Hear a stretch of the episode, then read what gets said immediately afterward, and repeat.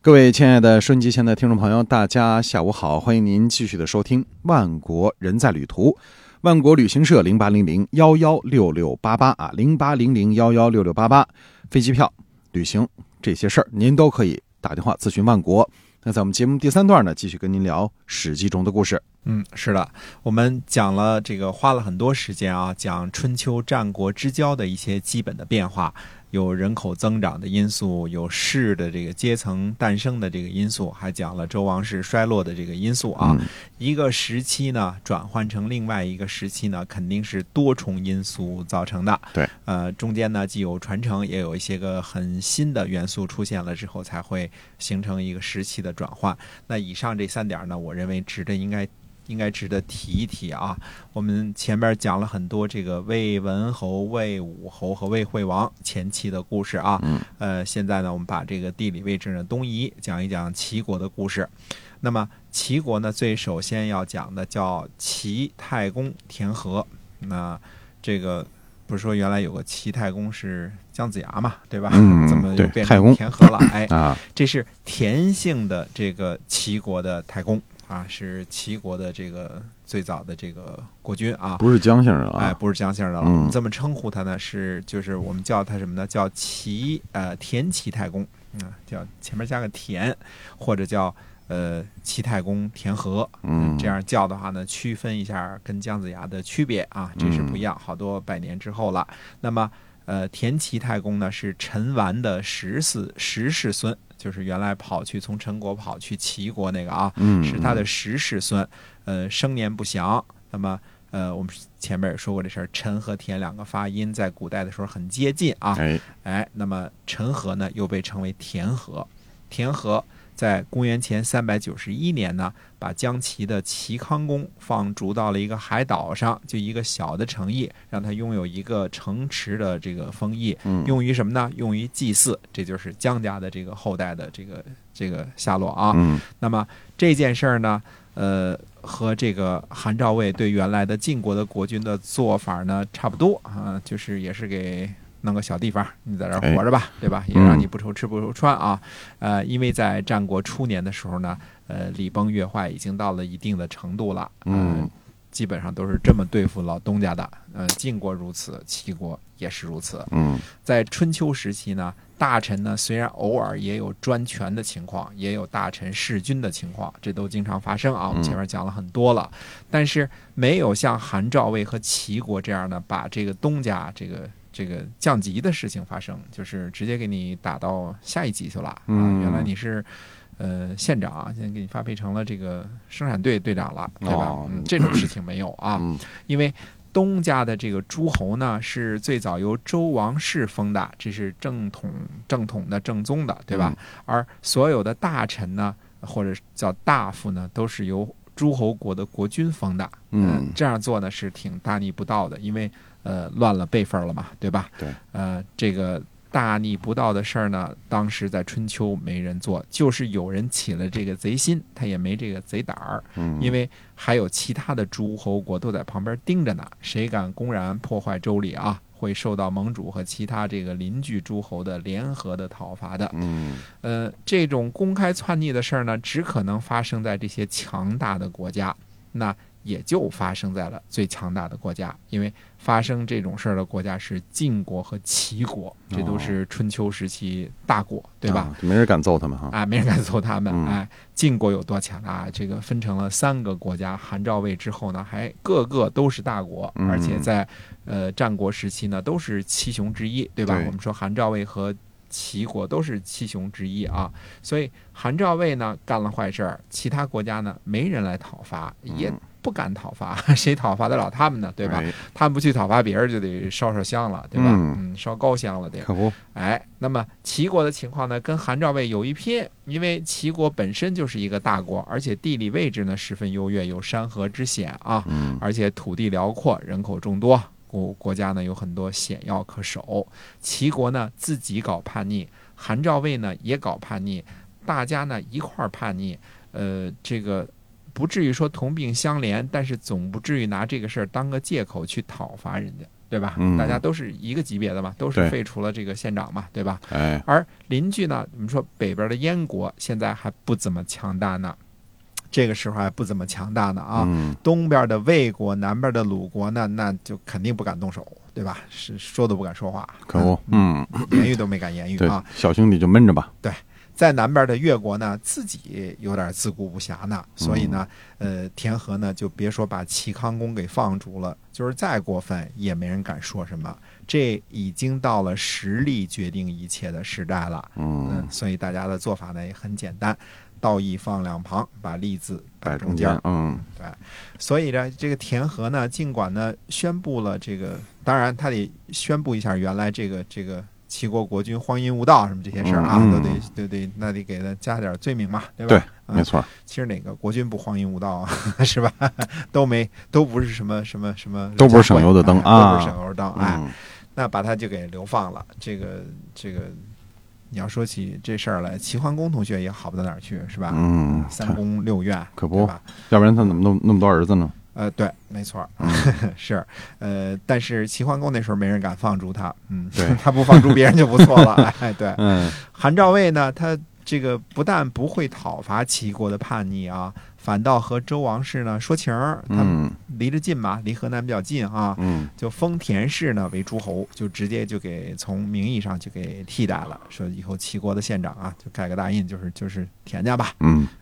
嗯，帮着把这事儿给说和成了。不是说韩赵魏特特别喜欢田家啊，而是大家都是大夫篡位，呃，多个人呢，他们这这波就多一份力量，是吧？嗯都是同同篡逆相相连，对吧？对，互相这个有点儿惺惺相惜啊。嗯，公元前呢三百八十六年的时候呢，田家被周王室呢正式册封为诸侯。田和呢，名正言顺的当上了齐国的国君，这次是有盖印的，有这个委任状的啊。他他呢，就是当上齐国的国君了。呃，他被田姓的子孙呢尊为齐太公，这就是田齐太公。嗯，到公元前八三百八十四年的时候呢，田齐太公就田和呀、去世了。这个田和呢，自个儿封了诸侯，诸事顺遂啊。嗯，嗯，但是有些人呢，其实这就是他的生命的目标呢，就是为了做成一件事儿。嗯，田和同学呢，这一辈子就是为了叛逆成功，对吧？嗯，现在呢，心愿了了，嗯，没什么好活的了， 所以嗯这是当当了两年国君就就完了，嗯啊就就那什么了。以前晋国也是这样啊，篡逆好几十年，成功了之后就完了，哎，心愿就瞑目了哈，哎，就跟侠女十三妹似的，报仇嗯成功了之后干嘛呀？自杀， 是吧？好不容易干成一件事儿了，没什么可念想了啊。嗯，他的嫡子呢叫田善，这是一个火火焰的焰旁边一个利刀啊。田善呢和这个他还有一个庶子叫田武，这是中午下午的午。嫡子继位正常对吧？这嗯就是齐国的新国君叫呃侯善。侯善的这个儿子呢叫田喜，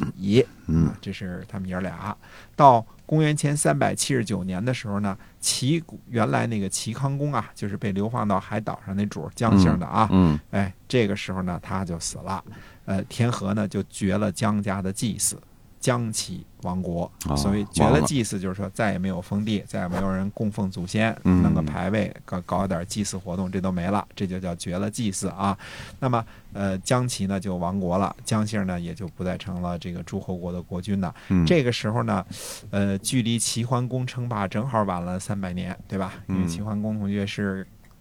公元前六百七十九年开始称霸的，对吧？哎到三百七十九年，他的子孙就被齐国给呃干掉了，干就灭了没了，嗯灭了啊。那么到了公元前三百七十四年的时候呢，这个另外一个庶子田武就杀了国君侯善和他的儿子田喜，呃嗯爷儿俩都给杀了。嗯自己呢立为齐国的国君。呃，这个呢叫齐桓公。啊，为了区别三百年前那个称霸的齐桓公呢，我们叫它田齐桓公啊，嗯这是田齐桓公啊。田齐桓公田善在公元前三百七十八年的时候呢，生了个孩子，这个孩子呢就是赫赫有名的齐威王哦，齐威王，齐威王嗯哎，我们这个可能大家对历史稍微熟悉一点的啊，都会知道齐威王有很多故事，我们嗯后边也会讲啊。他的根儿呢，就是他爸爸呢是庶子，呃嗯把正牌的爷儿俩呢都给杀了。然嗯后呢，这个田齐桓公呢，就是生了这个儿子啊，叫他爸爸挺狠的，他爸爸挺狠的。嗯这个对于国君这件事儿上，就是手足相残呐、父子这个相杀呀、这个这个夫妻反目啊，这都正常啊。嗯嗯这嗯个这个，因为权力这个东西呢太大了之后呢，他他有的时候为了攫取这个权力啊，嗯，呃，它是能够让人丧失好多这个人伦呐、这些东西都是肯干的。泯灭人性啊，哎，有的时候就说什么“老子英雄儿好汉”，其实也不是这样啊。这个著名的齐威王同学，呃，他父亲这个根儿呢不怎么正，本嗯身是庶子啊，哎本身就是篡逆，然后又是庶子，然后又是杀这个呃亲哥哥。呃，亲侄子，嗯嗯，才把这个位子呢到手了，呃，所以也不能够讲这个血统论怎么怎么样、啊。怎么感觉跟李世民似的？啊、跟李世民有一拼，对吧？嗯把各个兄弟都杀了，把哎老爹给圈起来了， 对，就最后就做了一代英主，对吧？嗯，要是要是没头了那事儿呢，他也做不了一代英主。可不嘛，哎， 所以到了这个战国时期呢，我们看出来一些个什么事情呢？已经这个原来整个春秋时期啊，你看随时都讲什么礼呀、乐呀、什么嗯这个事儿该干呐、不该干呐、呃，这个是好的还是坏的？到了战国这个时候呢，这些都已经全部都不讲了，这个呃，完全就是没有什么呃，没有什么这个说这些个的事情了啊。嗯我们说这个田齐桓公呢，他呃，这个这是说的齐威王他爸爸啊，他曾经一度呢，在这个迁都到了这个原来蔡国的这个上蔡，这个原来这个蔡国的都城上蔡啊，上菜，嗯哎，所以呢，这个历史上又称它为蔡桓公。所以有的时候你要看到一个蔡桓公是怎么回事，它是以嗯它都城的名字命名的。其实蔡桓公呢，就是定都在上蔡的那个田齐桓公。这么说啊，嗯田这齐个桓公稍微有点绕啊。嗯这个呃，蔡桓公呢，在公元前呢三百五十七年呢，呃，去世了。去世之前呢，呃，没有留下什么太多的记录，那个时候也没有什么太太多的这个这个史记什么记载他的事儿啊。嗯所以你看，我们现在呢，这个呃讲历史呢，就跟这个春秋时期就不一样了。在春秋的时期，我们这个春秋一年当中，有的时候讲三四集，对吧？嗯这事儿那事儿的，然后都有好多细节，呃，春天干什么，秋天干什么，冬天干什么啊，哪哎，个合理，哪个不合理。到这儿呢，我们一讲就几十年，嗯就就这么过去了。可不，为了什么呢？因为战国初期那个时候啊，思想混乱，对吧？嗯政治体制混乱，这个传承混乱，它整整个是一个就是大变大变动的时期，对没吧？错儿，嗯原来家大夫称侯，对吧？成了诸侯了。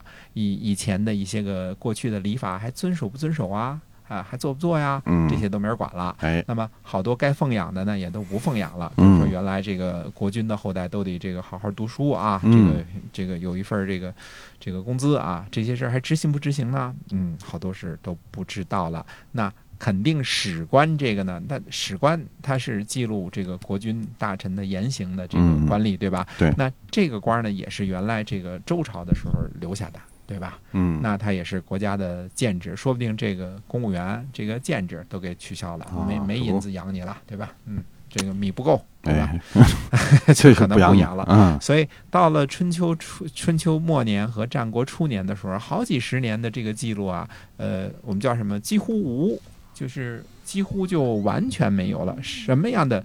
什么样的这个记录啊都没有留下来。嗯，那这几十年过的就是简直就是糊里八涂的，哎就是完全没有什么太多的记录啊。嗯那我们一下就说到了公元前三百五十七年，那蔡桓公或者叫呃定都在上蔡的田齐桓公田齐呢，桓公嗯哎去世了。嗯那么呃，当然另外有个说法呢，也可能他儿子啊，这个齐威王啊太有名了，嗯所以他爹的事儿就不怎么记了。嘿这说起来，这就是。你比如说，说我们说齐威王他爸爸，嗯，大家都知道，嗯对吧？？啊，齐王他爸爸啊，哎齐王比较有名嘛，嗯嗯那最后这个后边齐国这些是什么事儿呢？那我们下回再跟大家接着说。好，今天我们《史记》中的故事就先跟你聊到这儿啊。嗯大家记得买机票或者是旅行呢，一定要拨打零八零零幺幺六六八八万国旅行社。好，我们在下周四同一时间再会。再会。